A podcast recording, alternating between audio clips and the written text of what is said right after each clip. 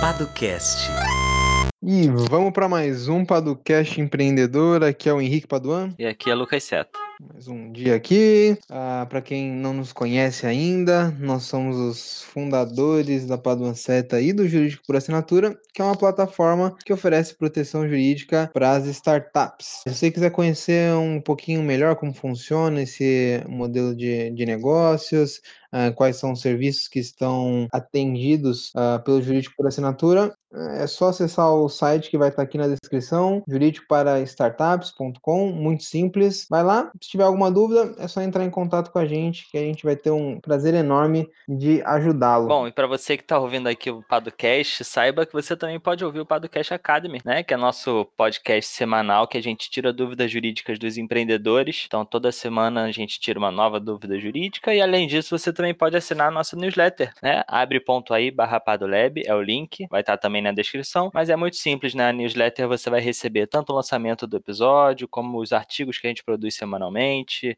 é, eventos que estão acontecendo na semana e por aí vai. Boa. E uma coisa importante também, né, Seta? Que a nossa agenda online, ela é aberta e gratuita, né? Exatamente, é. Se você quiser conversar com a gente aqui, ouvir o episódio, quer bater um papo com a gente, quer tirar alguma dúvida jurídica específica do seu negócio, sei lá, quer conhecer mais sobre a gente, sobre o que a gente faz, enfim, a gente não julga, né, Henrique? Porque as pessoas estão marcando a reunião. É, nossa agenda é aberta, é só acessar paduanceta.com agenda. Lá você vai ter acesso aos nossos horários e escolhe o melhor data e horário para você. E é isso. A gente se vê lá, né? Boa. E se você está escutando esse episódio uh, no momento da sua publicação, tá rolando a nossa pesquisa sobre o cenário jurídico das startups. A ideia é a gente entender um pouquinho como as startups têm se protegido juridicamente, qual a visão delas frente aos advogados. Então, se você puder nos ajudar respondendo ou divulgando, o link vai estar aqui na descrição também, jurídicodestartups.com, formulário simples, dá uma força lá, isso daí vai ser bem importante para a gente uh, fortalecer o ecossistema como um todo.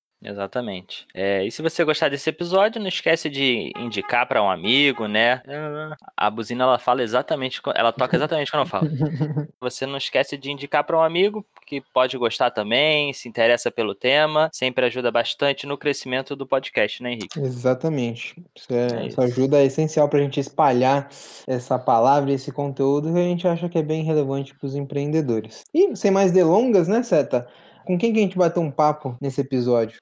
Exatamente. Hoje a gente conversou não só com uma, mas com, com duas pessoas, né, Henrique? Uhum. A gente conversou com a Gretchen Soares Camargo e o Rafael Fassoni. Né? A Gretchen, que é estoniana, mas que morou no Brasil aqui durante sete anos, né? Ela é gestora do Working Estonia. E o Rafael Fassoni, que é do Estonia Hub, né? Enfim, eles vão contar um pouquinho pra gente sobre. É, a gente sempre ouve falar muito que a Estônia é um excelente lugar para empreender, para abrir uma startup, um lugar muito digital, conectado. Enfim, eles vão falar pra gente se isso é verdade ou não. Hum. Como é que funciona, vão contar um pouquinho sobre eles. É isso, e é isso bora né? pro episódio.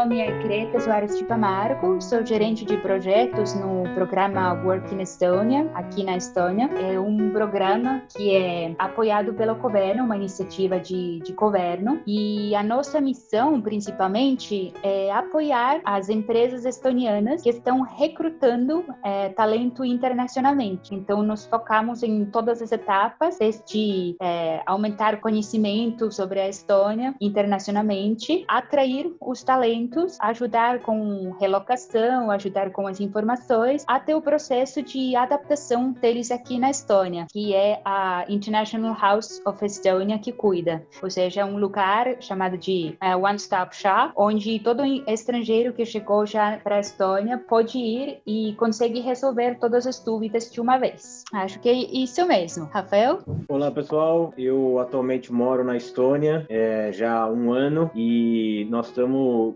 frente de um projeto de uma empresa chamada Estonia Hub, que a ideia é a gente aproximar o Brasil e a Estônia, né, do ponto de vista de parcerias é, no setor público e no setor privado também. A gente tem aí uma série de atividades, iniciativas que dá para comentar, né, olhando muito essa questão de transformação digital e de desburocratização. Eu tenho um background um pouco incomum, né, eu sou formado em relações internacionais, mas aí eu comecei a minha carreira trabalhando em câmaras de comércio e depois eu eu mergulhei no mundo digital, né? Eu trabalhei um tempo na TOTUS. E, e aí, desde então, eu juntei essas duas paixões, que é a área internacional com a área de tecnologia, né? Então, eu hoje me sinto bem satisfeito em não só morar na Estônia, mas continuar atuando com o Brasil, né? Geralmente eu brinco que a Estônia é minha casa, mas o Brasil é minha pátria. Então, é bem legal e, e colaborar, né, com brasileiros que queiram vir para cá ou estonianos que queiram vir para o Brasil, né? Seja o pessoal do Work in Estônia, a própria Gretchen e tal. Então, é, acho que vai ser um papo bem bacana. Tô animado aí para nossa conversa. Foi legal, Vou pessoal. aqui um pouquinho, que eu acho que vai ser relevante também para o contexto, que eu sou estoniana, mas eu morei no Brasil quase por sete anos e, na verdade, acabei de me mudar de volta para a Estônia. É, no Brasil, eu trabalhei em várias empresas diferentes, na, na área de software, na área de consultoria, então eu conheço um pouquinho desse mundo aí também. Não, perfeito. É, porque senão ninguém ia entender, né? Como é que ela sabe falar português tão bem, né? Faz sentido. Uma coisa assim, já para iniciar aqui, algo que tem sido muito comum são as notícias sobre a Estônia ser uma nação digital e ser muito aberta a receber estrangeiros e tudo mais. E a gente sempre ouve falar no programa de residência, né? O E-Residence. Não sei se meu sotaque tá certo, mas enfim. Eu queria que vocês falassem um pouquinho sobre esse programa, como é que funciona. É, é realmente tão fácil quanto as matérias dizem para uma pessoa conseguir ser uma residente virtual, vamos dizer assim, da Estônia? Claro, eu acho que a gente pode fazer assim um pouquinho, que eu conto um pouquinho mais sobre a, a nossa visão é, por parte do governo, o que, que, que o programa, como que funciona, e daí a Rafael pode comentar um pouquinho mais o que, que ele tem visto é, em prática, como que isso tem funcionado para claro, alguns dos brasileiros, alguns dos contatos que, que ele tem. Então vamos lá, o iResidency é um programa governamental da Estônia que permite que empreendedores é, comecem e gerenciem os negócios dele é, totalmente digitalmente e sendo que a empresa está registrada na União Europeia, na Estônia, para ser mais é, específica. E a Estônia é o primeiro país do mundo para oferecer esse tipo de programa. Em sua essência, e-residency é uma identidade digital que é emitida pelo governo e é um status que providencia acesso para todo o ambiente digital é, de negócios da Estônia e serviços governamentais. Então, a maior vantagem é que os empreendedores possam gerenciar su, seu negócio é, de, independentemente da localização, ou seja, a empresa deles está registrada na Estônia, eles mesmos podem ficar tranquilamente no, no Brasil e tudo está funcionando. E o processo de, de aplicar para conseguir um e-residency é, é muito fácil, não, não tem nenhum limite em termos de, de onde ou quem pode aplicar, é um processo muito rápido, a pessoa precisa apresentar simplesmente documentação, depois eu passo para vocês o link da, da e-residency, onde todo mundo pode ver quais que são os documentos exigidos, mas é nada demais, é, é um documento, é uma, uma explicação de motivação, é uma foto, nada demais. Como próximo passo, a pessoa vai ter que pagar a taxa de aplicação, que é, é 100 euros, e tem que escolher onde buscar depois o kit dele, ou seja, ele vai receber um kit físico que inclui um, um cartão que ele consegue conectar, é, que garante o acesso para todos os serviços, para todos os bases de dados da Estônia que vão servir para ele. E depois disso, a, a aplicação vai entrar numa revisão pela, pela polícia da, da Estônia, que isso pode durar até oito semanas, e vão verificar as antecedências, é, vão verificar se está tudo bem com a pessoa, também não vai ser uma investigação em tantos detalhes, não precisa ter medo disso não, é, é bem geral. E daí, como último passo, a gente, a pessoa pode ir buscar o, o kit dele, e isso já garante que ele pode entrar nos sistemas e, inclusive, pode já abrir a empresa dele é, com poucos passos e com pouco tempo, é, até três horas, e começar a operar. Então, o processo, o base é isso. Tem muitos detalhes envolvidos, claro, mas acho que não precisamos entrar em tanto detalhe aqui hoje. E o interessante seria, seria saber o que, que o Rafael tem achado dessa, desse programa. Bom, legal. Acho que a Gretchen já deu um belo overview aí do que, que é, de fato, né, o, o programa do e-residence. Se não me engano, ele começou em 2014, 15. E, e aí eu vou contar um pouco da minha experiência, olhando do ponto de vista de é, usuário, né? Eu tenho o cartão do e-residence e também como é, a gente apresenta isso para o governo brasileiro e para algumas autoridades para incentivar talvez alguma coisa semelhante no Brasil para explicar o que está por trás. Então, assim, como usuário, né? Eu fiz o meu e-residence lá em 2018.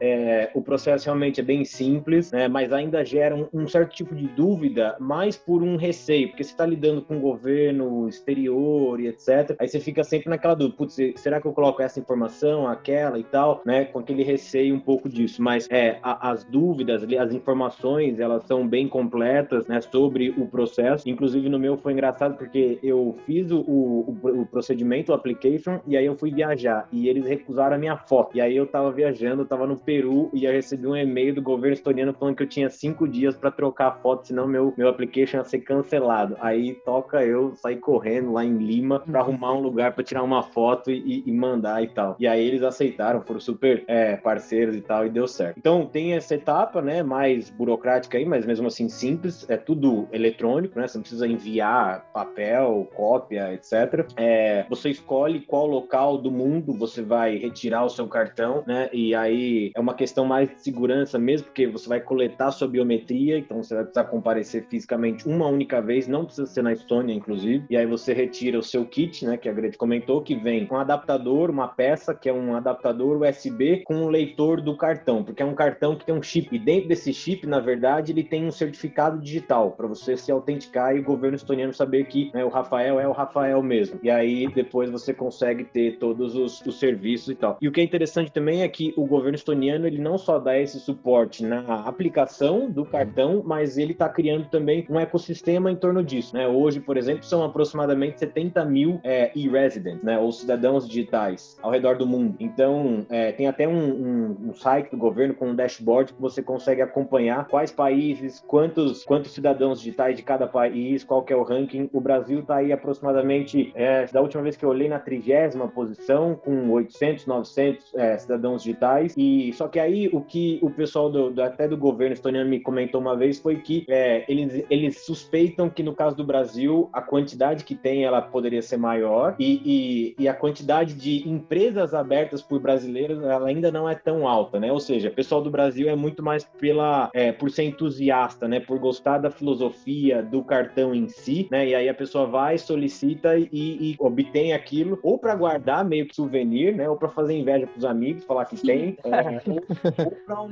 para um uso futuro, né? Potencial aí de pelo menos já ter o cartão, que é o primeiro passo para depois abrir um CNPJ aqui na Estônia, na União Europeia e, expandir ou começar um negócio aqui, etc. Então, essa taxa de conversão, né? Ela ainda é relativamente baixa entre a quantidade de brasileiros que têm o cartão versus a quantidade de brasileiros que estão é, com empresas efetivamente abertas. Mas esse número está aumentando, né? Dos dois lados. E, e aí, assim, a gente está num, meio que num, numa audiência aí, pessoal, muito do, do ambiente jurídico, né, desse mundo, e eu acho interessante, pelo menos eu tive poucas disciplinas de direito, tá? Então vocês me desculpem aí qualquer deslize aí. É, mas eu entendo, assim, do ponto de vista legal, né, jurídico mesmo, como é que o governo da Estônia viabiliza um, um projeto como esse? O que eu entendi foi que, basicamente, essa foi uma estratégia do governo estoniano de alavancar a estrutura digital que já existe aqui, né, e os serviços eletrônicos que o governo já presta para os empreendedores, abrir isso para o mundo inteiro. Né? Se você pensar um país relativamente pequeno, é, que precisa continuar crescendo sua economia, qual a melhor forma de você atrair é, empreendedores e investimento do que dando essa opção deles é, se instalarem aqui? Então, é, do ponto de vista né, do governo, esse programa é muito bom também, porque aí você atrai o, a empresa e não necessariamente a pessoa, né? Porque o cartão não te dá direito a morar na Estônia. Então é um ponto também que às vezes gera de dúvida. O cartão te dá direito a abrir uma pessoa jurídica na Estônia. Então a sua empresa é estoniana, mas você continua né, com a sua nacionalidade. É claro que eu acho que isso gera um certo lastro, né, um histórico de relacionamento né, com o governo estoniano para eventualmente você pedir um visto né, de longa duração, alguma coisa assim, porque você tem um histórico mesmo com a Estônia. Então, é, a Estônia simplesmente abriu essa estrutura que já é digital. Você, como residente ou estoniano, você já abre uma empresa remotamente, gerencia, e é nada mais que eles fizeram isso para trazer para o mundo inteiro. Porque aí você vai, obviamente, pagar imposto aqui, né? E aí você vai pagar imposto pessoa jurídica na Estônia sem necessariamente é, consumir é, outros serviços que o governo tem, por exemplo, como a parte de segurança, educação, que são gratuitos aqui na Estônia. Então, a fatia do bolo, do imposto que um e-resident paga, para o governo sobra uma margem maior. E, e a questão que viabiliza é, juridicamente isso é o ID Card, né, que é o cartão do e-resident, que permite que você faça uma autenticação segura, como se fosse um login no banco, né, com token, com PIN 1, PIN 2, etc. E o outro fator fundamental para o e-residence funcionar é a assinatura eletrônica, com validade jurídica, porque senão você teria que ficar trabalhando com procuração, né? Ou vir para a Estônia fisicamente para assinar documento. Então você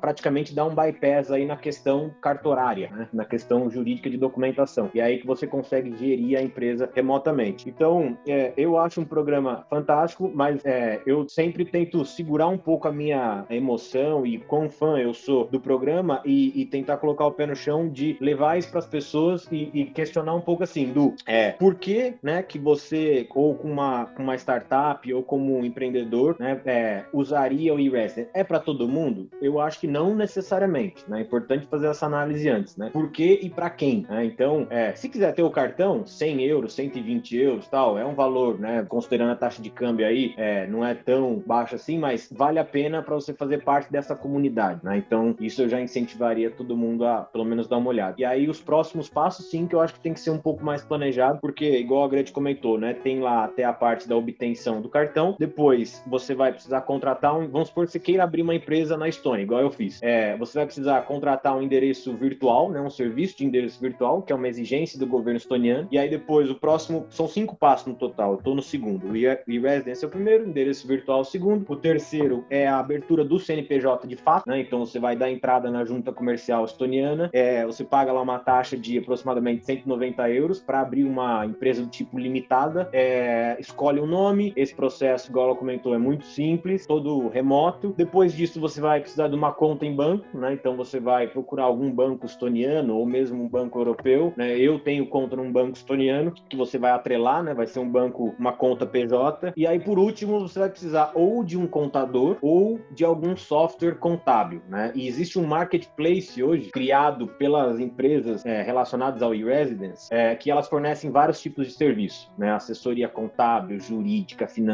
de vendas, endereço virtual. Então tá tudo já concentrado, é bem, bem fácil até de, de usar. É, então, assim, esse é mais ou menos o processo, né? É claro que tem aí a, as etapas, é, vale a pena porque tá crescendo, né? E eu acho que aquela velha história, quem chega primeiro bebe água limpa e, e vale muito a pena sim se a sua empresa tiver pretensão de vender no mercado, seja da União Europeia ou até é, de outros continentes, né? Mesmo americano, asiático, etc. Porque facilita e muito depois a parte da emissão de nota, de parte contábil, contratação, é, declaração de imposto, etc e tal. Então eu vou parar por aqui, dá para falar mais uma meia hora só disso, né? Mas eu acho que como experiência de usuário do e-residence, eu estou muito satisfeito e, e o programa está em constante evolução, né? Isso que é bacana de ver e, e em crescimento também. Legal. Eu acho que é importante aqui enfatizar isso mesmo, com e-residence você não necessariamente precisa atender o mercado estoniano, você simplesmente vai ter uma empresa que é registrada na Europa. Em alguns casos pode dar mais credibilidade para atender certos mercados, para trabalhar em certos países. Mas a ideia é que a Estônia não seja seu mercado, a ideia é que a Estônia seja o seu acelerador, ou seja, que todo o ambiente de negócios, de startups aqui, é criado para ajudar você para alavancar a sua empresa e atender clientes globalmente. Legal.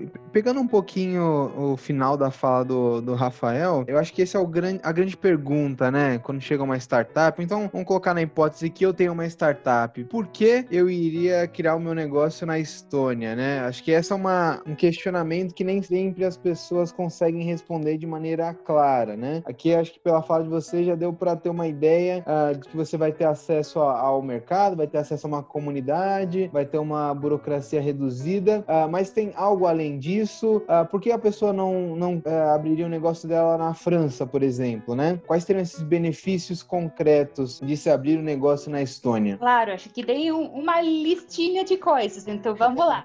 Primeiramente, a Estônia é, é, sempre em vários anos ranqueado é, como líder mundial na capacidade digital, na facilidade de fazer negócios e o capital humano. Ou seja, isso cria um ambiente competitivo que permite que soluções e serviços sejam pesquisados, desenvolvidos e entregues globalmente com facilidade. Ou seja, é um país que é totalmente voltado para a inovação, para a busca de novas soluções. E tem muitas oportunidades de negócios na, na Estônia mesmo, aqui, mas também no, nos mercados, que seria fácil de atender daqui. E se falamos especificamente de motivos porque um empreendedor brasileiro pode achar atrativo é, de empreender da Estônia, além da proximidade do, dos mercados europeus, é, digamos, Escandinávia, até Alemanha ou, ou até Espanha, é, o nosso sistema fiscal é favorável aos negócios, ou seja, tem é, 0% de imposto de renda sobre é, pessoa jurídica e uma grande falta de burocracia extensiva, que é graças ao uso de, de serviços digitais. Ou seja, o ambiente favorece que você consiga focar no seu negócio, é, consiga focar em desenvolver sua ideia e não tenha que gastar seus recursos e tempos em, em burocracias e coisas que podem ser resolvidos de um jeito muito, muito mais simples. Além disso, é, tem um apoio muito grande de, de toda a comunidade de é, empreendedores, de startups. É muito mais fácil de entrar aqui na Estônia, de, de chegar até pessoas, é, de ter contato com investidores, de saber como, como coisas funcionam, porque tem uma série de iniciativas cujo objetivo é mesmo entender o que, que é, a comunidade de empreendedores na Estônia precisa. Então, por exemplo, temos o, o Startup Estônia. Eles, é, justo hoje eu falei com eles e eles vão rodando, eles vão se sentando é, durante a semana em vários diferentes lugares. Por exemplo, no, num coworking, Lift 99, onde tem vários é, fundadores de startup que estão no, nas fases iniciais para ficar perto, para saber o que, que eles precisam, o que, que ainda tem que, que não estamos oferecendo hoje que possa facilitar a, a vida deles. Uma vez sabendo isso, eles vão desenvolvendo negócios, vão falando diretamente com o governo para mudar regulamentação, para deixar que a política também apoie é, que seja mais fácil de fazer negócios aqui. Um bom exemplo que eu quero mencionar aqui é a empresa Original My, que é empresa do brasileiro. E pelo que eu sei, é, o, o dono e CEO, o Edilson, ele queria vir para a Europa. Ele queria que a empresa dele fosse é, aqui na Europa. E ele é um perfil super analítico, então ele, ele vai a fundo. E ele fez um documento matriz é, sobre diferentes tipos de vistos de startup da Europa. E ele acabou escolhendo a Estônia, ou seja, ele analisou todos os jeitos diferentes e, e escolheu a Estônia como, como a melhor opção. Então a gente chegou até um outro ponto, que é o, o visto de startup, que é uma das iniciativas, inclusive que a Startup Estônia foi atrás e conseguiu, é, que significa que as pessoas que vêm para abrir a startup deles aqui na Estônia, ou pessoas que são contratadas para trabalhar nos startups na Estônia, eles não entram baixo de cota de imigração anual, que é uma cota bem, bem baixa, ele enche muito rapidamente, mas para garantir que, que continuam desenvolvendo tecnologia para que o ambiente de, de startups é, é, continuasse crescendo sempre, criaram esse tipo de visto que permite é, dar visto sem ter que entrar na, na linha das cotas. É, pois é, assim, a, a Greta tocou em vários pontos aí interessantes que daria para aprofundar e, na verdade, eu também faria um questionamento relacionado aí ao que vocês colocaram, que é a questão da, da Estônia, né, como um, um destino para a sua startup. Acho que a primeira pergunta que eu me faria, se eu tivesse saindo do Brasil, né, como foi a minha trajetória mesmo, é, é primeiro é por que sair do Brasil, né, sair ou não, independente para qual lugar você pretende ir. Então, resolvido isso, e se a resposta for é, por alguns motivos, e sim, a empresa, a startup vai expandir, né, ou vai até mudar de sede, aí você chega nessa análise, né, de quais ecossistemas ao redor do mundo oferecem aí vantagens e tudo mais. Se for olhar, por exemplo, na Europa, você vai ter relativamente poucas opções, né? Você vai ter Londres, você vai ter é, Estocolmo, Berlim, é, Paris, alguma coisa tem começado, Zurique, dependendo, e aí a Estônia, basicamente, né? É, e Portugal tem algumas coisas também, mas é, enfim. E, e aí, então, assim, quando você chega nesse shortlist, né, você começa a olhar o que, que é interessante para a startup naquele momento. Eu acho que uma startup está querendo expandir, ela precisa ser leve, ela precisa ser ágil, né? ela, ela não pode ter amarras burocráticas, administrativas, custo né, é, é, de operação, etc e tal. E aí a Estônia realmente mirou nisso, entendeu né, essa necessidade e construiu é, o programa do e-residence com essas vantagens. Né? É, a Estônia é um paraíso fiscal, por exemplo? Não. Né? Você paga impostos a partir do momento que você distribui dividendos. Então, enquanto eu mantenho os meus lucros e a minha receita dentro da minha conta pessoa jurídica, eu pago zero de imposto. Né? Então, não existe imposto PJ aqui na Estônia. Isso é fato. Né? Existe o imposto sobre dividendos que eu posso postergar isso só quando eu for distribuir esses dividendos. Tá? Então, esse é um ponto fundamental porque incentiva você continuar reinvestindo investindo né, na sua empresa e crescendo ela. E aí depois, quando você for distribuir, obviamente o governo é, vai pegar a mesma alíquota, que é flat, praticamente, 20%, é, só que o, o montante total é maior. Né? Então essa é, é, a sacada aí e que é uma, uma relação de ganha-ganha. Então, é, e a questão de possibilitar a gestão remota, né? Você gerir a sua empresa sem estar fisicamente na Estônia, isso, por exemplo, na França, na Alemanha, você não consegue fazer. Tanto que se você olhar na lista, no ranking de e-resident, a maior parte dos e-residents são desses países da Europa, que estão saindo do seu CNPJ desses países e abrindo aqui na própria Estônia, né? Por essa vantagem administrativa,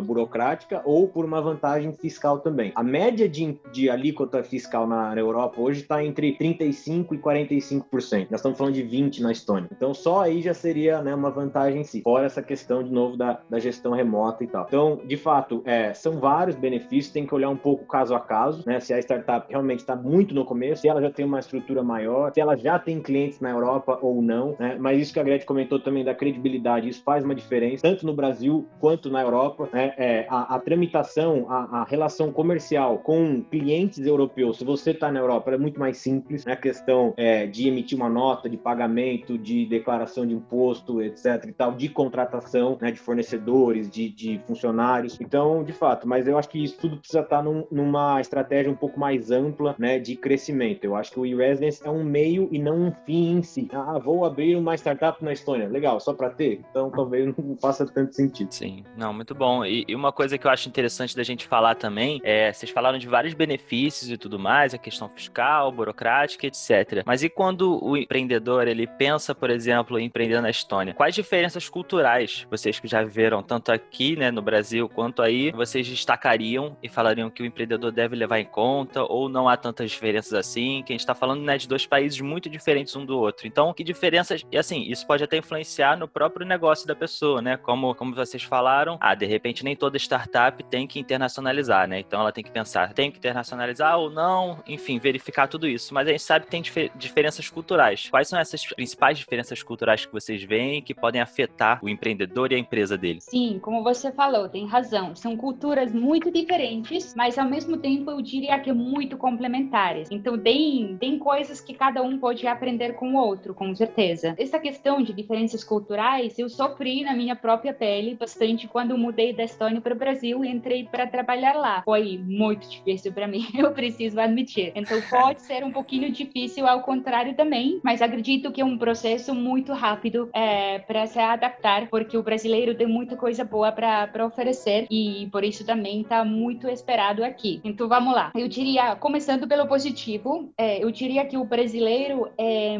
bastante mais comunicativo e colaborativo que, que estoniano. Estoniano tem um perfil assim que o brasileiro descreveria como mais fechado. É, geralmente estoniano tenta de falar menos e ser bastante objetivo, bastante sincero é, no que ele fala. Então isso às vezes pode soar de uma maneira grossa para o brasileiro. Quando o estoniano está somente falando o que é verdade para ele, o brasileiro pode às vezes levar isso como, como uma ofensa. Então isso é uma das, das grandes é, mudanças. Eu sinto que a Estônia está muito, muito é, direcionado para resultado. Então, tudo está em, em, função disso. Tem que ser eficaz, tem que ser objetivo, tem que ser conciso. E às vezes o brasileiro está mais voltado para o processo. Então, novamente, pode acontecer esse mesmo tipo de conflito. Um querer avançar muito rápido, não vamos gastar tempo, estamos na hora, não vamos falar demais, terminamos isso logo, vou para casa descansar. E o brasileiro, não, mas eu preciso criar confiança, preciso conhecer essa pessoa, vamos tomar uma cerveja. Então, esse tipo de conflitos que podem acontecer. Mas também do, do lado positivo, o, o, brasileiro ele consegue explicar, ele tem mais paciência é, para explicar o que, que ele está fazendo, é, como que está tá funcionando. Ele é autônomo por um lado, consegue tomar responsabilidade, consegue tomar iniciativa, mas nunca deixa o time ou o gerente em um vácuo. Então ele ele sabe melhor como como lidar, como navegar nessas é, relações é, corporativas. Tendo falado isso, acho que é importante mencionar aqui que no Brasil eu senti muito que em várias empresas tem uma estrutura bastante jerárquica e a jerárquica é muito fixa e muitas vezes isso traduz para outros âmbitos da vida, que o pessoal que está numa num nível mais alto dentro dentro da estrutura da empresa, ele acaba sendo considerado como uma pessoa superior também. Aqui na Estônia, isso não pode aplicar de jeito nenhum. Aqui é muito importante que todo mundo seja tratado igualmente, e especialmente as empresas mais, é, tipo, os mais novas, startups, as empresas mais ágeis, inovativas, eles trabalham uma estrutura muito mais horizontal, ou seja, você não, você não sente diferença entre quem é gerente e quem não é. É tudo um time colaborativo. Tem líderes, mas não tem essa relação muito estrita de, de quem manda. Inclusive, isso seria visto muito mal. E vou, vou deixar você, Brasil, comple... desculpa, Brasil, Brasil, você, Rafael, complementar aqui um pouco. Faça a sua defesa agora.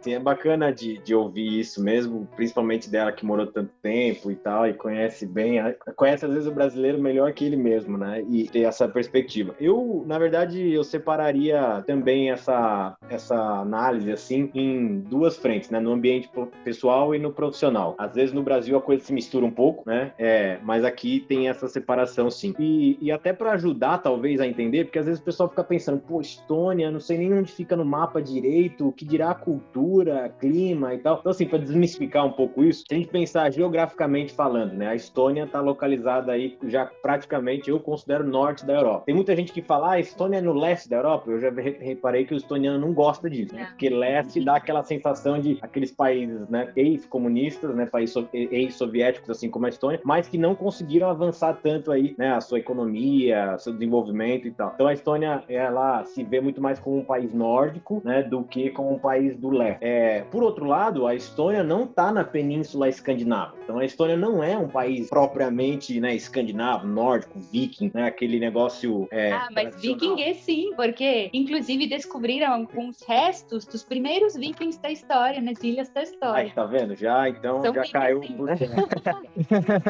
Mas o que eu tô falando, meio que brincadeira mais sério, é, é foi até de, de, perguntas e relatos que eu já ouvi do pessoal, por exemplo, da Dinamarca, da Suécia, etc. Eles têm uma cultura um pouco mais próxima e homogênea do que com a Estônia, né? E essa, esse é o ponto principal. A Estônia tem um pezinho ali, né, na, na no, nos países nórdicos, mas tem também traços da cultura germânica, tem traços da cultura russa, né? Então tem uma, uma mistura e propriamente a Estônia, obviamente, né? Como, como civilização, como nação e tal. Então, assim, para entender a Estônia, você tem que olhar tudo isso, né? É um país com traço nórdico, com traço local, com traço russo, germânico, etc. E aí você tem basicamente né, esse. E, e sempre são clichês, né? É sempre perigoso você falar, ah, como é que é o estoniano? Ah, ele é assim, assim, assado, etc. É igual o brasileiro, né? Eu, por exemplo, eu não jogo futebol, eu não danço samba, então eu sou um brasileiro feito, praticamente. Mas para mim, particularmente, foi bem bacana o processo de adaptação, porque quando eu comecei minha carreira, eu comecei trabalhando na Câmara de Comércio Brasil-Alemanha. Então, assim, brasileiro e alemão também tem essa parte complementar, né? Um é mais flexível, o outro é mais direto, um é mais planejado, o outro é mais né, última hora e tal. E com a Estônia não é tão diferente assim, né?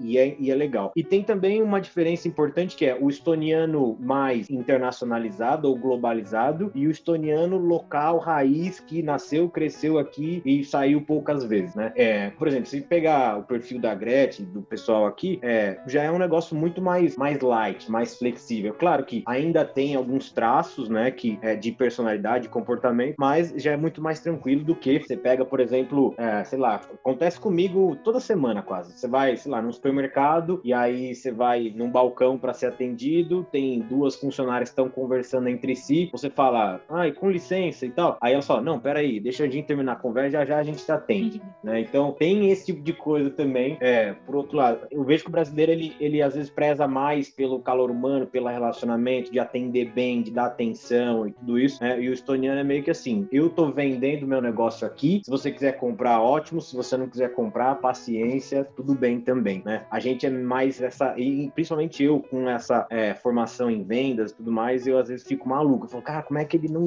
não foi atrás de tentar vender e fechar isso? Então eles são bem mais é, respeitosos nesse sentido, né? De não ser tão é, forçar a venda e tudo mais. Então, assim, aspectos pessoais, né, e tradicionais. E tem a questão que ela estava comentando do profissional. É uma coisa que eu acho muito legal dos tonianos, falar pouco e fazer mais, né? Então, não tem aquele negócio de, pô, promessa, vende o sonho, etc e tal. É no simples, no que funciona, vamos começar e a gente vai e aplica, sabe? Então, essa questão é bacana de modo geral, de novo, né, que aqui você vê. Então, eles valorizam muito isso. Às vezes no Brasil a gente valoriza muito mais o, o, o discurso, a apresentação, etc. Eles focam bastante na entrega nos resultados. Porque se a gente pensar aqui, eles é um país pequeno, etc. Então não tem muito para onde você fugir. Você precisa realmente entregar. As pessoas se conhecem, né? É, a reputação vale muito, né? Então é, é, e tem essa questão de ser acessível, né? Igual ela falou, você tem desde a da presidente ou do primeiro-ministro que vira e mexe participam de eventos sociais, de feiras, né? De festivais e ficam lá cumprimentando o pessoal e tudo mais, até realmente CEOs de startups ou de grandes empresas aqui que também né, vão tomar cerveja, etc. Até semana retrasada, no final de semana, eu estava num restaurante e estava lá a líder é, de um dos partidos aqui da Estônia, que ela quase né, assumiu como primeira-ministra, né? Tava lá no Hunt. E aí, então, assim, super bacana de ver essa proximidade mesmo, não tem tanto esse essa áurea por trás e tal. É, e eu diria e agora também uma terceira relação, que é a relação do brasileiro que vai vir para cá, que ele vai ter que talvez vender alguma coisa para o estoniano, ou seja, o estoniano vai ser cliente dele, ou o europeu vai ser cliente dele, né? Então, esse é um ponto para a gente atentar também, é, porque a gente no Brasil está acostumado a tratar os nossos clientes de uma forma um pouco diferente do que o europeu, etc. Às vezes o europeu ele paga um pouco mais, né? Mas ele exige um pouco mais também, né? De qualidade, de entrega, de atendimento, etc. Não tem tanto essa, essa relação próxima, né? De, de colega, de brother, de parceiro, etc. Quando vai para o profissional, realmente né, a coisa sobe um pouco a régua. E eu acho que o brasileiro tem como atender. Esse às vezes é um efeito psicológico que a gente tem de não valorizar o quão bom a gente é, né? No mercado global. De pegar e olhar e falar, pô, eu não vou atrás de cliente internacional, não. Eu acho que meu trabalho não é bom o suficiente, meu inglês não é bom o suficiente. Eu falo, olha, tenta, né? Conversa. Você tem algumas áreas que os brasileiros realmente são muito fora da curva. É, é só olhar a comunidade brasileira aqui, com mais de 350 brasileiros, né? Então, assim, brasileiro super bem visto, profissional muito qualificado na área técnica. É, pega o pessoal design também do Brasil, manda muito bem e várias outras áreas por aí. Então, é, eu acho que às vezes a, a, nossa régua é até baixa demais, né? Sendo que a gente conseguiria, sei lá, ganhar clientes e expandir internacionalmente. Fora que um último ponto é a questão de morar na Estônia, a comunidade brasileira que eu comentei, mas você está praticamente, né? É, tem momentos que você está praticamente no Brasil. Aqui você encontra coxinha, brigadeiro, Guaraná Antártica, tem açaí, né? Então, e, e vai ter até um evento, um Brazilian Day agora, daqui a algumas semanas. Então, realmente dá para você se sentir em casa, matar um pouco das saudades, né, de vez em quando. E tem uma expressão muito legal que uma empresa que contrata brasileiros, eles inclusive têm uma equipe onde eles só querem contratar brasileiro, porque está funcionando também. E eles descrevem brasileiros com duas palavras em inglês: hungry and humble. Ou seja, brasileiro é ambicioso, mas humilde ao mesmo tempo. Ou seja, um perfil ótimo para qualquer empresa. E daí alguns pontos que o, o Rafael falou, mas que eu queria enfatizar, por, por exemplo, flexibilidade. Tem muito estoniano que faz plano, faz um plano muito bem planejado, mas se não acontece, o que, que ele faz? O que, que ele faz? É, fica perdido, é, tem que começar do zero, não tem uma reação rápida. O, o brasileiro consegue mudar o caminho é, no meio processo, sem problemas. Ele sempre está flexível, sempre está vendo para todos os lados para se adaptar à situação atual. Então, com certeza, isso é uma vantagem, especialmente num ambiente de startups, onde você tem que adaptar, tem que mudar coisas muito rapidamente e, e toda hora. Também, eu sinto que brasileiro, é, se a gente fala de networking, brasileiro faz um ótimo networking. Estoniano geralmente nem faz, porque ele não gosta de small talk, não gosta de falar das coisas que ele não tá pesando na mente dele. O estoniano gosta demais, assim, é, falar em duas pessoas, one on one, falar de temas mais profundos sobre ah, significado de, da vida, sabe? Então, para ele é muito, muito difícil toda essa questão de networking, é, ser muito social, criar muitos contatos, se vender. Se vender é extremamente difícil, é uma questão cultural, o jeito que estonianos têm sido educados, é, tem mais medo de errar, então é, é realmente algo que o Rafael também falou, eu concordo plenamente. E daí, sobre a humildade, acho que uma coisa que, que conecta estonianos e brasileiros, acho que são duas, duas nações que trabalham duro, é, têm ambição, é, querem crescer, querem ir para frente, mas ao mesmo tempo eles conseguem ficar humildes, é, não, não, não ficam se achando. Falando da diferença do tamanho dos países, é, um resultado inevitável é que Estônia, Estônia, como um país muito pequeno, na beira da Europa, olha muito para fora, porque para a gente conseguir sobreviver, é, florescer, ter sucesso, precisamos dos outros países também, precisamos de aprender os idiomas deles, precisamos ter negócios escaláveis para levar para todo mundo, enquanto o Brasil é sozinho já é um mundo, então não precisa tanto de olhar para fora. Muito legal, muito bom. Eu acho que essa mistura cultural aí traz algo muito bom né? troca, por aí vai. Mudando um pouquinho de assunto e, e retomando até algo que vocês já falaram de alguma maneira, o Rafael disse que tem uma certa escassez de ecossistemas de startups, de inovação na Europa. E em um dos nossos últimos episódios de podcast, a gente gravou com o Francisco Lang, que é um empreendedor, um venture builder brasileiro que está em Portugal agora, e a gente falou exatamente sobre isso, né? Ah, quando você pensa em startups, você não pensa tanto assim em startups que cresceram na Europa, então que são europeias, né? Óbvio que tem alguns exemplos, mas no cômputo geral você vai pensar nos Estados Unidos, no Brasil você tem vários unicórnios, né? Na China, em, em Israel tal. E aí a, a pergunta é, por que que a Europa ainda não virou um polo tão pujante assim é, de startups e de inovação mundialmente falando? Bom, assim, eu já ouvi várias coisas sobre isso, tanto por parte de europeus, americanos, brasileiros, e tô cada vez tentando formar uma visão própria minha, assim. É, e eu acho que tem vários fatores, né? Primeiro que, se você for detalhar mesmo a premissa né, dessa discussão de que o europeu, tal, quem é o europeu? É muito difícil você colocar também numa, num perfil só. Você tem o, o pessoal né, da Europa mediterrânea, né, o italiano, o grego, etc., ou o próprio latino, esse pega Portugal, Espanha também. Tem o pessoal lá do norte, né, que já é completamente outro perfil e tudo mais. É, e daria para você analisar também a questão de é, dados, né, quantidade de startups per capita nos países da Europa, ou de unicórnios per capita, né, alguma coisa assim, né? E aí depois até a Gretchen, se ela quiser comentar sobre isso né, aqui na Estônia e tal, como é que é. Mas de modo geral, eu vejo que o perfil do europeu, né, se a gente fosse ter que trabalhar com um perfil só, ele é mais conservador do que o americano, por exemplo, né? Do que o próprio brasileiro. Então ele gosta de trabalhar com algo um pouco mais firme, né, com menos risco e etc e tal. E aí, obviamente que o ecossistema que ele está inserido influencia. Se ele tem outros empreendedores, se ele tem uma estrutura de venture capital, é, por exemplo, como é que a sociedade enxerga essas pessoas, se ele vai, começa uma startup, fracassa, né, que aqui você tem às vezes uma trajetória de vida já meio que programada desde quando você nasce. Não estou falando aqui Estônia, de mais Europa. Você nasce, vai para uma escola, estuda bastante, tira boas notas, entra na universidade, a universidade é gratuita, e aí você vai já arruma um emprego que você vai ficar lá por um, bons anos, né? E aí você vai ter férias todo ano, você vai viajar, etc e tal, e, e vai ter filhos e assim vai, né? Então é um negócio relativamente estável ou previsível, né? Dependendo de onde você olha. E, e, e a vida é boa, né?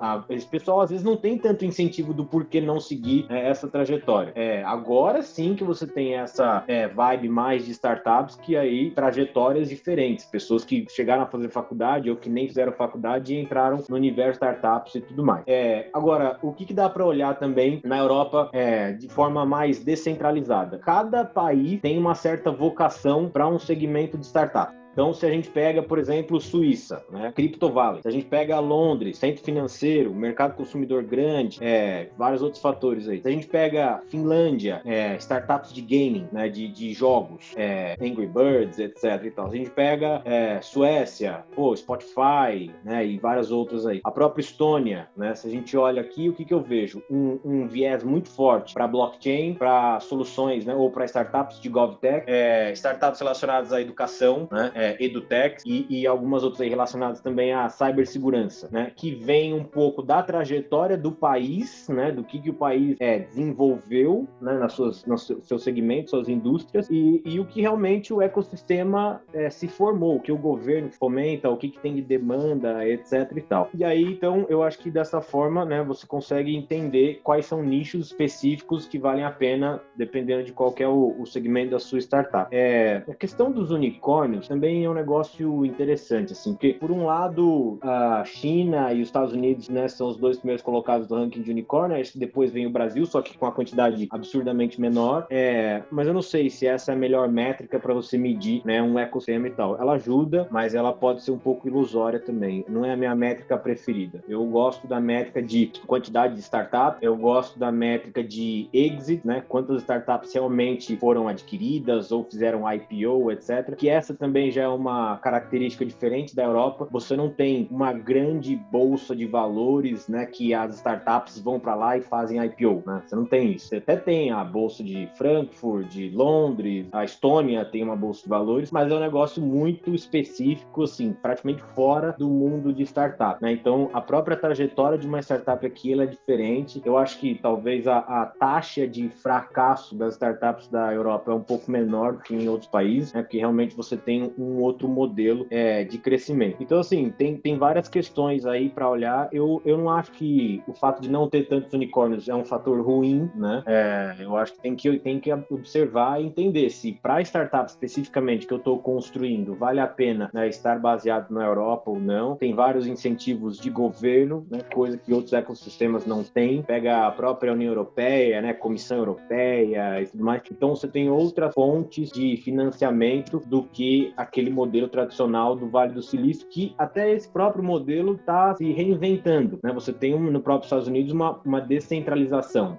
Acho que o Vale do Silício não é hoje o que ele foi há 10, 20 anos atrás. Seja porque é muito caro morar lá, é a guerra por talentos, né? Os VCs estão olhando startups em outros lugares, vide aí SoftBank investindo em startup brasileira e tudo mais. Então, é, é, é eu não sei se é, se é, possível cravar hoje, falar, ah, não, você tem Singapura, Israel, Estados Unidos e acabou, né? Então, eu acho que tem, e tem esses novos hubs, né, que estão aí pleiteando seu lugar ao sol, como a própria Estônia, né, que é a que vem em um crescimento acelerado como hub, talvez nem tanta gente está olhando e aí que pode representar uma boa oportunidade, né, de quem já está aqui quando a coisa tomar uma proporção ainda maior. Achei ótima a explicação do, do Rafael, muito bom. E falando desse, dessa estrutura de apoio, de números, acho que é legal para mencionar que atualmente a Estônia tem mais ou menos mil startups e para esses mil startups tem 100 organizações de apoio. Então é uma, uma ótima relação. Mostra exatamente o que o Rafael falou em termos de, de outros tipos de, de valor que o país representa. E outra coisa que não mencionamos ainda, que de fato a Estônia está tomando passos para cada vez mais virar o novo Vale de Silício. E eles é, foram estonianos que iniciaram um movimento de Global Hack agora no, em tempos de coronavírus, ou seja, poucos dias dentro do, da crise que os estonianos já se juntaram, é, fizeram a versão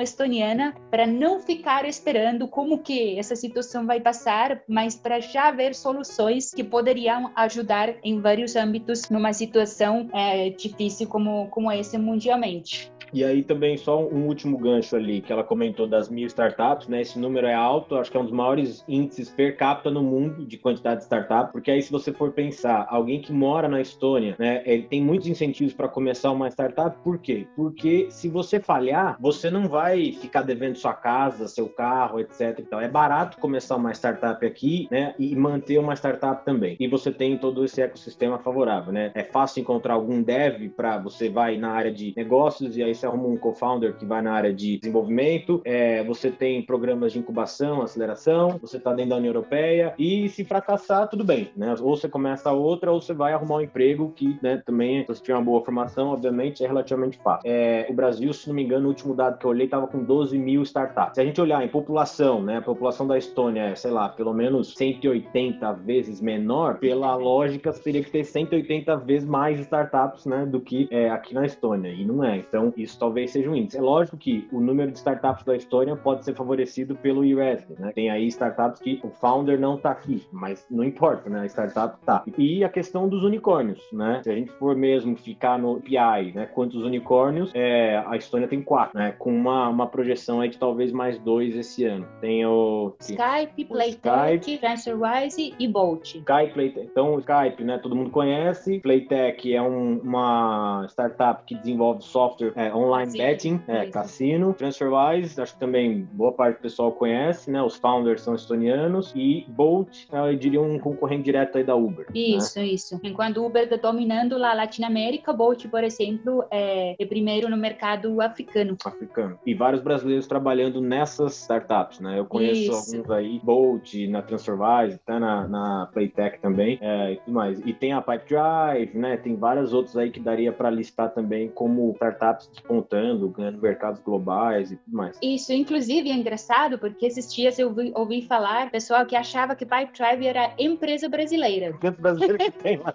Isso, exatamente. Mas não é, não, é estoniano. Ano passado a gente viu, né, uma, uma palestra dele, certo? No Startup Summit, Summit, lá em Santa isso. Catarina, Foi. do. Ih, legal. Ele falou bastante sobre o projeto, sobre a a ideia, né, de empreender na Estônia. Ele já estava lá elogiando o ecossistema e tudo mais, né? Fez uma baita propaganda, já elogiando bastante, falando que, que era o futuro, né? Era o futuro ou era o presente. Ele até mencionou isso, né? Aham. Ele deixou bem claro: abram suas empresas na Estônia. Boa. bem legal. E, com- e comecem com o Pipe Drive, né? E usem É, Sempre. é, foi justamente isso. Ele finalizou, comecem lá e toma aqui um cupom de desconto para os primeiros meses. Olha, se eu não estou enganado, eu tivesse que chutar alguém, quem fez a palestra, talvez vocês não lembrem o nome, deve ter sido ou o Gustavo ou o Thiago. O Thiago mora no Brasil e trabalha na Pipe Drive, acho que é head aí Latam, e o Gustavo é um brasileiro, head global da Pipe Drive, né, que mora aqui em Itália. Legal. Pessoal, mudando um pouquinho de assunto assim, mas ainda falando, vocês falaram sobre a questão do, do ecossistema, do suporte que se dá às startups e às empresas, né, como um todo. É, e aí pensando tanto na, na residência, né, que a gente falou, e residence, quanto a Startup Estônia, por exemplo, é, tem algum tipo de suporte jurídico, aqui voltando mais para o nosso lado, né, algum tipo de suporte jurídico aos empreendedores e até mesmo para o Rafael, como é que foi lidar com questões jurídicas, né, do Estônia Hub, né, pensando que você está empreendendo em outro país e muitas vezes de forma remota. Como é que funciona nesse sentido? Sim, acho que duas coisas que eu queria mencionar aqui. É, para abrir sua empresa com e-residency e para ter um apoio jurídico, é, existe uma coisa que o Rafael até comentou que se chama marketplace, é, que são é, uma rede, digamos, é, um conjunto de vários provedores de serviços é, específicos para e-residents, ou seja, eles podem ajudar com o imposto, é, podem ajudar com o escritório, ou ter uma localização é, física, um endereço físico na Estônia, eles podem ajudar é, com questões jurídicas. Então, um- uma ampla seleção de, de empresas que se especializam é, especificamente em isso, e o e-residence mesmo indica e recomenda que, que pessoas novos e-residents contratem os serviços deles, que vai ser o, o, o mais fácil. Outro ponto que eu queria destacar, que especificamente, por exemplo, para startup, para empresas que estão começando, que estão na fase inicial, o Startup Estônia, ele consultou com oito escritórios de advocacia da Estônia para criar um pacote de documentos básicos que podem precisar. É, eles perceberam que existe essa necessidade e, por exemplo, eles criaram base de Founders Agreement, é, a, a base de como defender, proteger sua é, propriedade intelectual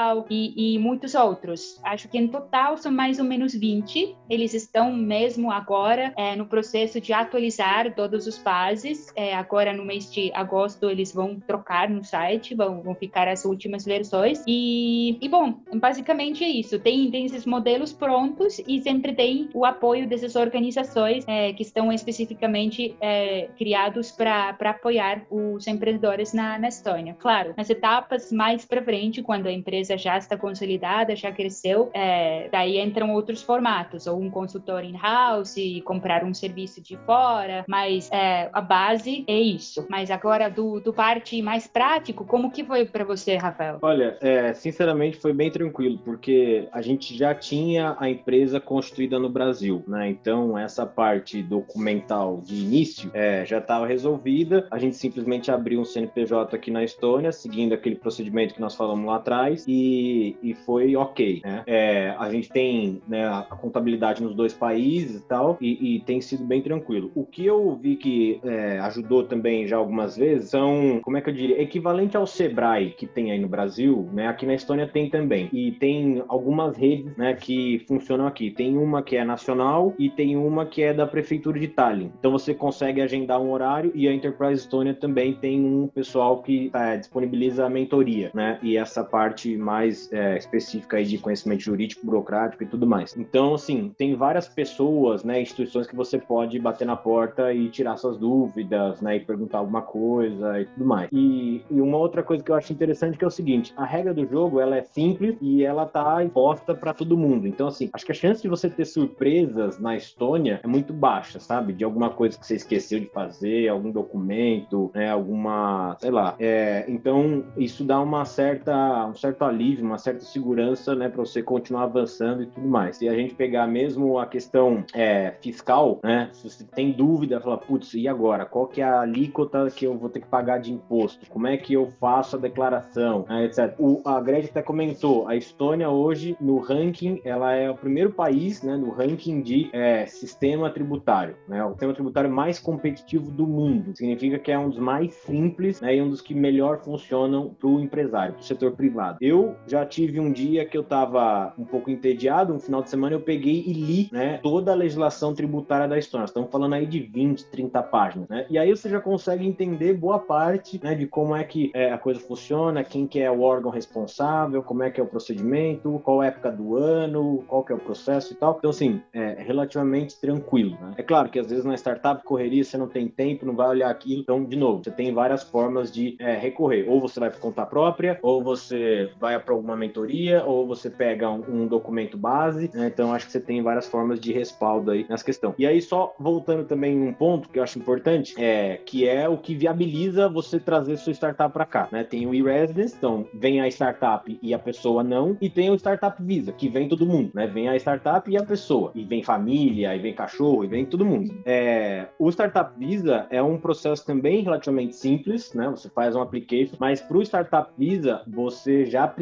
ter um negócio no Brasil, né? Minimamente consolidado e rodando, né? Você ter talvez ali uma receita, um, um produto, né? alguma coisa que eles vão avaliar. Eles, eles trazem, te ajudam a vir e trazer sua startup já com alguma coisa. O e-residence não, você pode começar do zero, né? Literalmente aqui na Estônia. Então é legal porque são dois programas para dois momentos diferentes, né? Você pode vir com um, depois migrar para o outro, né? Tem várias formas aí de é, depois fechar essa, esse acordo com o governo estoniano, contar o, o visto de nômade digital, né? Isso, que é completamente novo. Não sei se fala agora, faz um spoiler.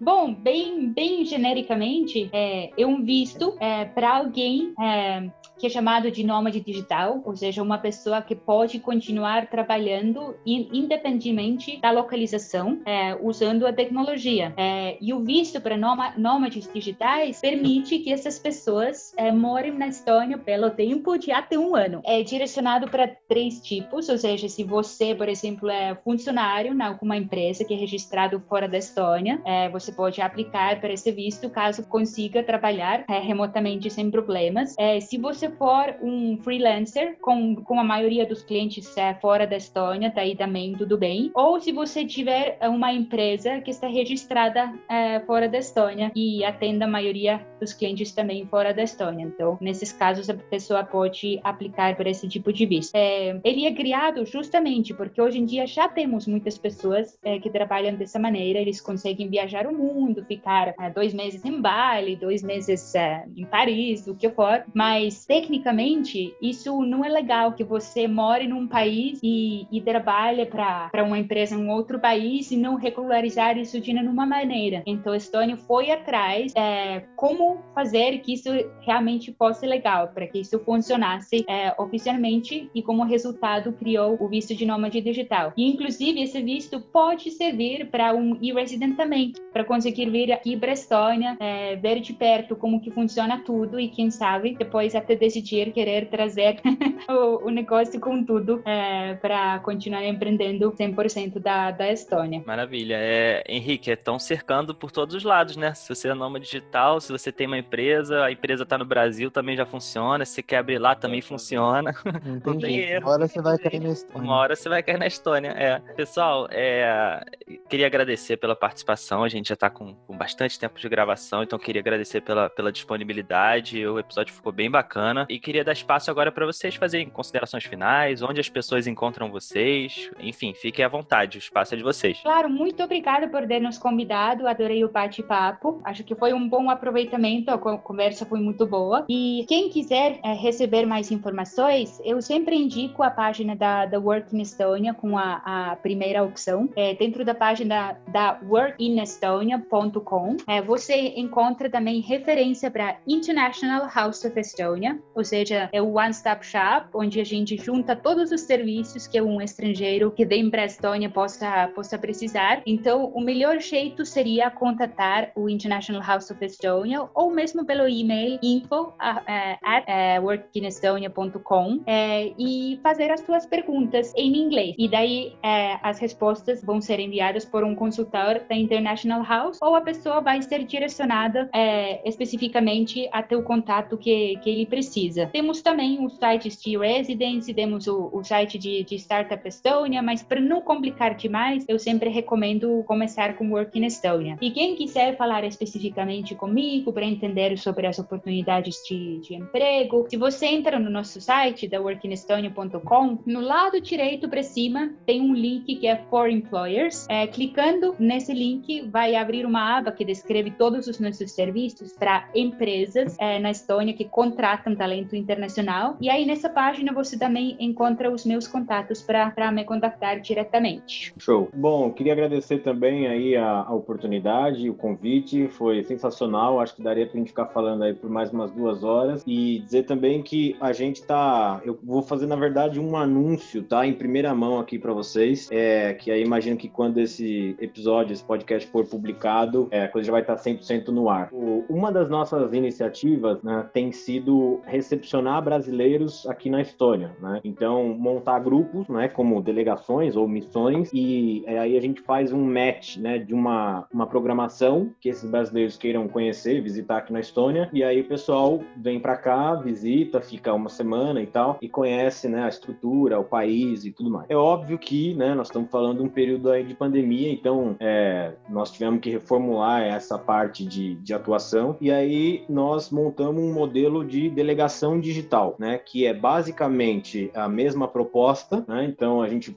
faz, monta um grupo de brasileiros com um perfil semelhante, e aí conecta esse grupo com os estonianos aqui, seja de governo, de startup, de universidade, né, de escolas e tudo mais. E, e agora, para o mês de setembro, né, do dia 21 a 25 de setembro, nós vamos ter é, uma rodada de delegação digital com foco 100% em startups brasileiras. Tá? E isso está sendo feito em parceria com a Embaixada do Brasil aqui na Estônia e com o Ministério das Relações Exteriores né, do Brasil, o Itamaraty. Então, vai ser um processo seletivo é, no qual nós vamos escolher até 50 startups e três participantes, né, três pessoas de cada startup, para participar dessa delegação digital sem custo algum. Então, a ideia é justamente essa de fazer uma primeira ponte aí entre Brasil e Estônia, né, o pessoal de startup. Então, tem uma programação já montada. É, quem quiser consultar vai estar no nosso site, né? Depois a gente divulga os links certinho. Tem o edital também. E aí é só se inscrever lá. E caso realmente tenha essa aderência, né, do perfil, é, e a gente entenda que a Estônia faz sentido para sua startup e a sua startup faz sentido para a Estônia, você provavelmente vai ser escolhido e vai receber as, as informações lá e tal. Então, esse é o, o anúncio e o convite que eu queria deixar, né, para que vocês deem uma olhada e, participem. É, o nosso site é o estoniahub.com.br,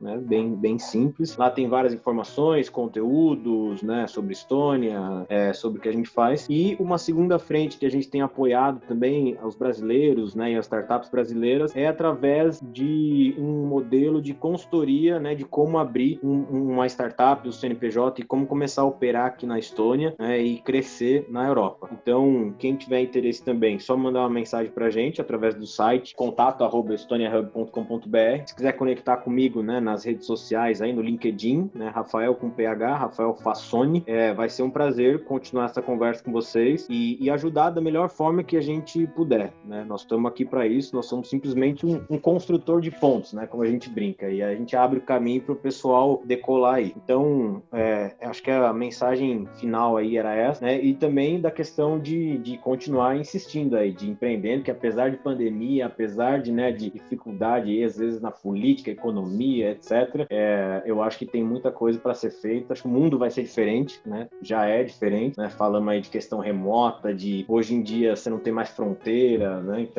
tem muita oportunidade e, e eu acho que as empresas que sobreviverem a essa pandemia vai ser difícil alguma coisa derrubá-las, né? Então assim, é, eu vi como, como se eu, a gente teve momentos aí de dúvida, né? De incerteza, falou, putz, e agora? Nosso planejamento foi por água abaixo, etc. Imagino que muita gente passou por isso. E a questão é agora olhar para trás e falar, bom, sobrevivemos, né? Então ganha essa casca adicional de resiliência aí, né? De, é, de realmente não ser afetado por talvez outros problemas que seriam menores, né? Mas que se não fosse uma pandemia você ia achar que é um negócio assustador, monstruoso. Então, a, a, a jornada é essa mesmo, né? É ser, ser empreendedor, seja no Brasil, na Estônia, em qualquer lugar, não é fácil, mas eu acho que vale a pena, né? E é algo que a gente tem que continuar. Maravilha, pessoal. Obrigado. E, e por último, só pra gente encerrar, queria que vocês dessem alguma recomendação, como a gente falou lá no início, seja um filme, um livro, algo que vocês têm consumido e possam recomendar para os nossos ouvintes. Boa, eu tenho uma boa recomendação que não é somente do filme, mas inclui também a plataforma. Tem uma plataforma que é streaming online de filmes cult pelo mundo e, e o sócio dessa plataforma, um dos sócios, na verdade, são os dois sócios são um casal, é uma brasileira casada com um italiano um alemão e eles lançaram uma plataforma muito legal do streaming on demand, ou seja, você paga por, por filme que você assiste, que se chama Stanflix. E nessa plataforma Stanflix tem filme brasileiro, tem estoniano, italiano, tem do mundo inteiro. Tem um filme estoniano muito especial é, que eu recomendo para vocês aqui. Se chama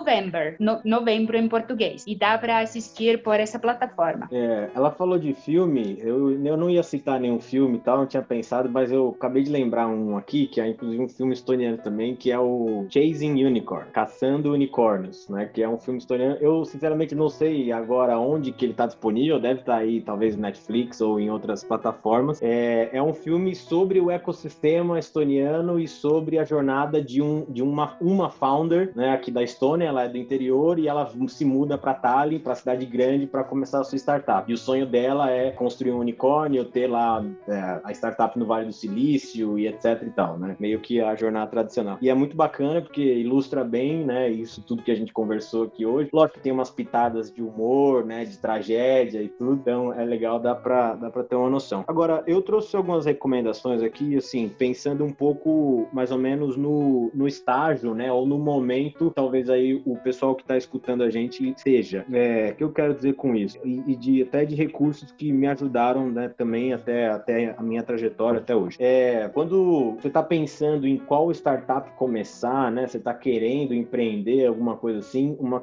um livro que me ajudou bastante a primeiro não decidir qual a ideia e tal, mas pensar um pouco mais na questão do porquê, né? Da, da filosofia por trás de começar um negócio, né? De tocar alguma coisa, que é um livro chamado A Revolta de Atlas, tá? É um livro de uma autora russa que é, foi radicada nos Estados Unidos e o nome dela é Ayn Rand é, e é uma bela inspiração aí também das questão, né? De, do porquê ser empreendedor ou não. É, um outro livro que eu gosto bastante também, e na verdade qualquer coisa que ele publica e, e fala, etc., eu acompanho, é um empreendedor e investidor americano chamado Peter Thiel. Tá? Talvez alguns de vocês conheçam, ele tem um livro famoso chamado Zero a Um, né? o Zero to One. Eu acho que nesse momento também de, de, pré, de early stage, de startups, etc., vale bastante a pena. Ele desconstrói vários mitos aí que existem, às vezes, sobre empreender. É, quando você está numa fase de busca ali do product market fit, né, de construir o MVP e tentar encaixar em algum nicho. Eu gosto muito da abordagem do Steve Blank, né, que é um, meio que um clássico no mundo de startup. É, quando a, a startup já está com uma certa atração e está olhando para como escalar e tudo mais, eu gosto bastante do livro chamado Blitzscaling, né, que é do Reid Hoffman, co-founder do PayPal junto com o Peter Thiel e, e co-founder do LinkedIn, etc. E, e para e empreendedores, né, para empresas de tecnologia e tudo mais, eu tenho recomendado para vários amigos, é, empresas um pouco maiores já, essa questão um pouco mais da discussão do, né, do, de uma empresa como um agente numa sociedade, né, de melhora da sociedade, é, de não só aquela questão de visar o lucro, crescimento, dinheiro, etc, né, mais uma reflexão sobre o papel de uma empresa numa, num contexto, que é um livro do Mark Benioff, que é o co-founder da Salesforce,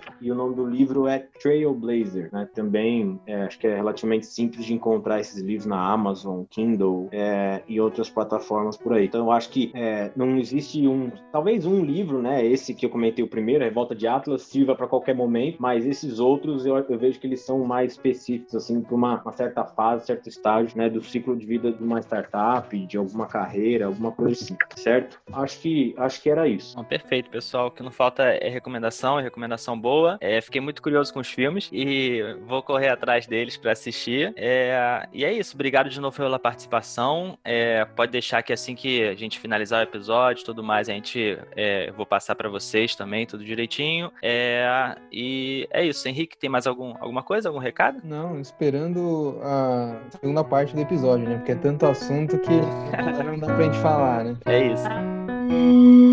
Edição Guilherme Gadini.